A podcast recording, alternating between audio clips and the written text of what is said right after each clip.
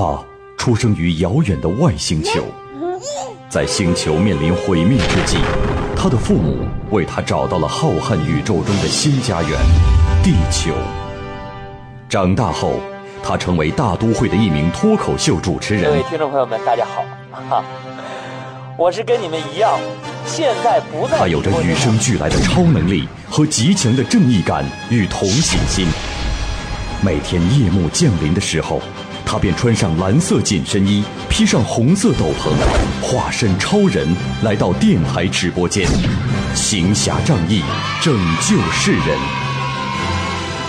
他就是超人海洋，海洋现场秀。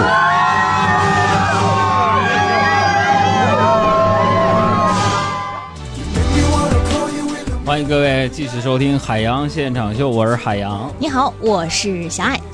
再次提示大家啊，欢迎大家呢在收听节目的过程过程当中，通过我们的微信公众账号“海洋说”和我们取得实时互动。关注我们的微信公众账号“海洋说”，大海的海，阳光的阳，说话的说。参与互动呢，今天你有可能获得的奖品有首都电影院提供的电影兑换券，还有就是极道车神猫眼电影提供的五十个全国电影兑换码。下面时间，我们绕着地球跑一圈，看看今天你最该知道的事儿。新浪搜狐的正事儿，天涯豆瓣的闲言，焦点访谈的责任感，嬉笑怒骂中纷纷入伙，时事乱砍。时事乱侃，我们先来说一条国外媒体的报道。根据美国证券交易委员会公布的文件，比尔盖茨呢，在今年又捐出了他在微软百分之五的股份，就是六千四百万股微软股票，价值四十六亿美元。据了解呢，这是比尔盖茨自世界之交以来做出的最大规模的捐赠，也是世界上最大的捐赠。各位朋友啊，这是一个振奋人心的消息啊！不要再自责自己不够努力了。嗯，你看我。经过多年的刻苦耕耘，最近呢，我和世界首富比尔盖茨的身家，我俩又缩小了四十六亿美元。我跟他的身家加一块，我能涵盖世界首富。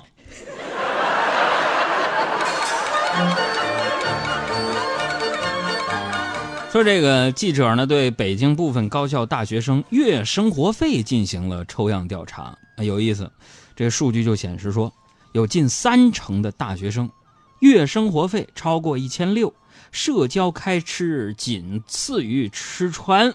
哎，生活费一千六百块钱一个月，在北京，这是一个令人震惊的数字。嗯，因为咱们换一句话说啊，在北京的大学生居然有高达七成都是单身呢。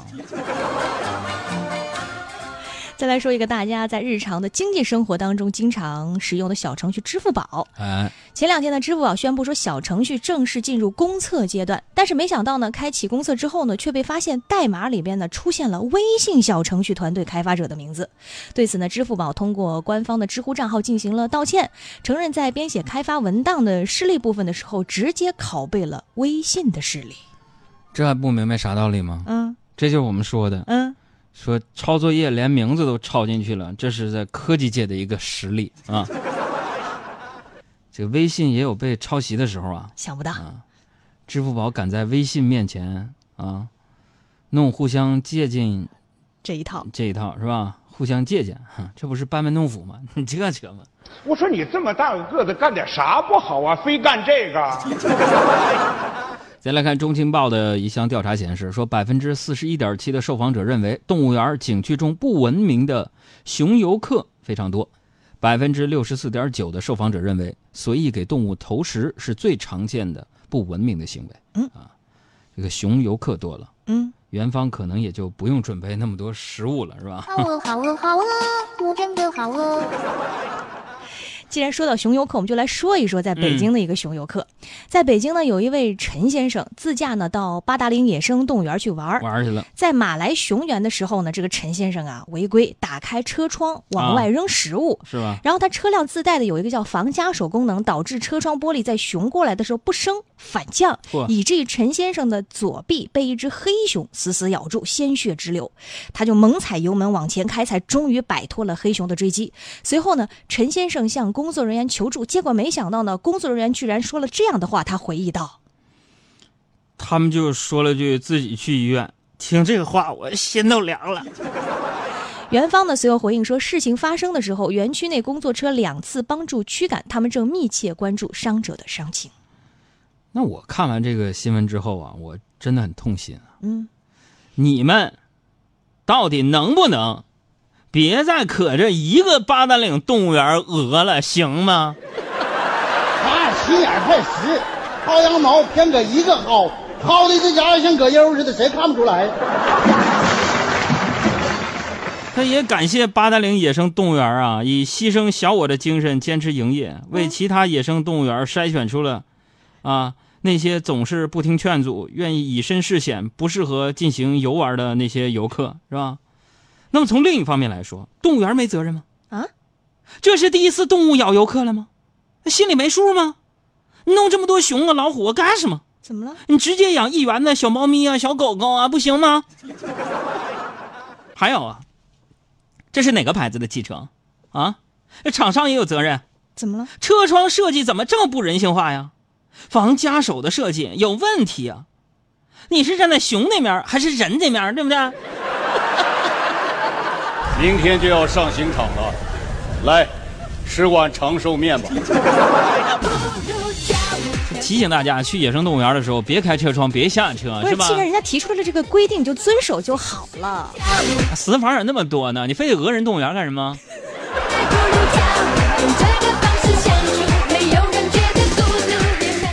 再来说郑州，郑州啊有一条街，近来呢成了一个尬舞圣地，每天呢聚集了很多的人，伴着强劲的音乐，激情尬舞，场面是非常的火爆。有人发现这里，比如说有什么翻版范冰冰、冒牌孙悟空、杀马特青年，还有穿长袍马褂的大叔，甚至有很多外地慕名前来学习尬舞的，希望能够一舞成名，当上草根网红。用一个八拍征服你。这些人红不红我不知道，嗯反正这条街红了。商机来了，我准备收拾一下行李去卖花生米、火腿肠、矿泉水了。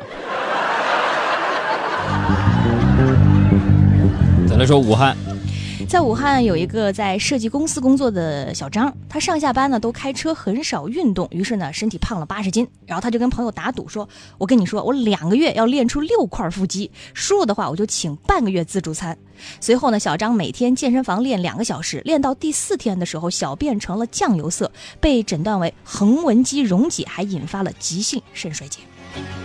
看来还是不能随便的打赌。嗯嗯，小张，你想想，嗯就算你两个月练出了六块腹肌，嗯，怎么了？然后对方请你吃半个月自助餐，嗯，不就又把腹肌给吃没了吗？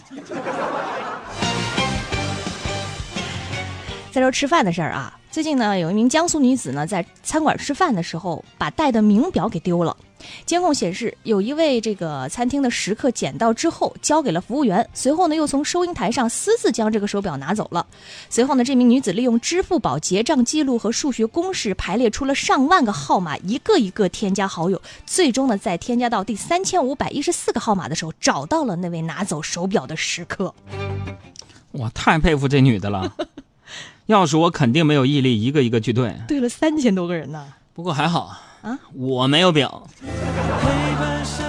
排列组合说的轻巧，你还能解得出来吗？谁与谁做他，又爱着他。上海八月初呢，上海梅隆中学的 U 十三女子足球队参加了在挪威举行的青少年足球赛挪威杯。这群十三岁的女孩在所有的七场比赛中呢，一共打进了六十一个球，导致比赛的时候主帅钱慧不得不在场下喊着说：“别再进了。”赛后教练表示，喊这句话要给对手一点尊重。教练说没错呀，确实应该让一让对手，礼尚往来嘛，是吧？我们女足现在让他们，以后长大了才有理由让他们男足让咱们呢。啊，我这话筒声音怎么了？憋了吧屈的呢？要不咱俩换个话筒？算了啊。再来说，在从多米尼加飞往美国迈阿密的一架空中客车 A 三二幺航班上呢，有人发现了一名偷渡者。他竟然藏身在客机的前起落架，也就是飞机上那个用来啊起飞降落的滑行轮子上边。发现的时候呢，飞机已经在空中飞行了两个多小时。据说这名偷渡的男子已经因为太冷和缺氧陷入了半昏迷的状态，但他依然没有松手。朋友们，这位男子呢，为我们的交通领域开了一个新世界。啥意思？我想不久的将来，除了火车挂票之外，嗯，我们能看见发售挂机票。再来看美国，嗯，美国时间八月二十一号，北美将会出现日全食。虽然日全食出现的时间呢只有短短三分钟，但是也激起了很多人的好奇心。毕竟呢，美国上一次日全食出现的时候还是在一九一八年。为此呢，美国阿拉斯加航空公司啊、推出了日食包机，打算呢追着太阳去飞。除了主流的航空公司之外呢，私人飞机也在这个时候派上了用场。在俄勒冈州，通航机场的停机坪基本上都被预定了。此外，很多包机公司也闻风而动。朋友们啊，你们可得珍惜今天这期节目啊！本来海洋我也是要去追赶这个日全食的，你懂我意思吗？可惜我打电话过去预约的时候呢，他们说私人飞机停机位已经没有了。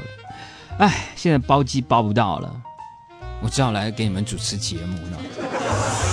当然了，熟悉我朋友都知道哈，嗯，其实呢，我是一个非常节俭的人，特别勤俭节约。我不明白啊，其他那些人为什么还要追着日食飞？好奇嘛？他没见过天黑吗？爱车音乐推荐，金志文《远走高飞》。如果迎着风就飞，俯瞰这世界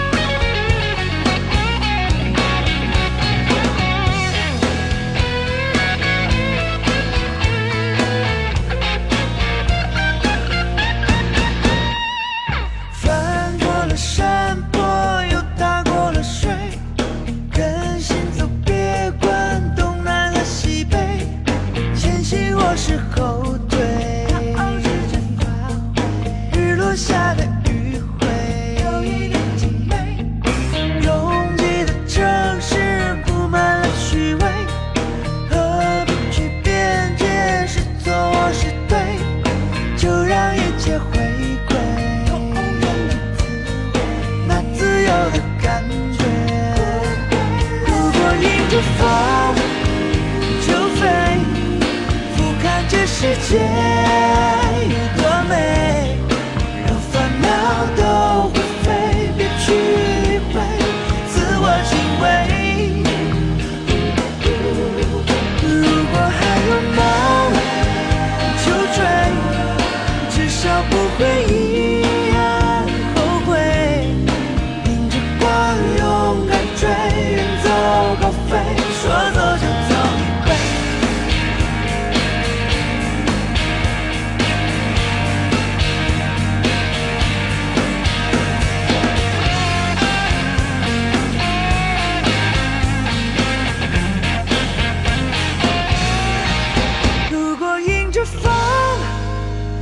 飞，俯瞰这世界有多美，让烦恼都会飞，别去理会，自我敬畏。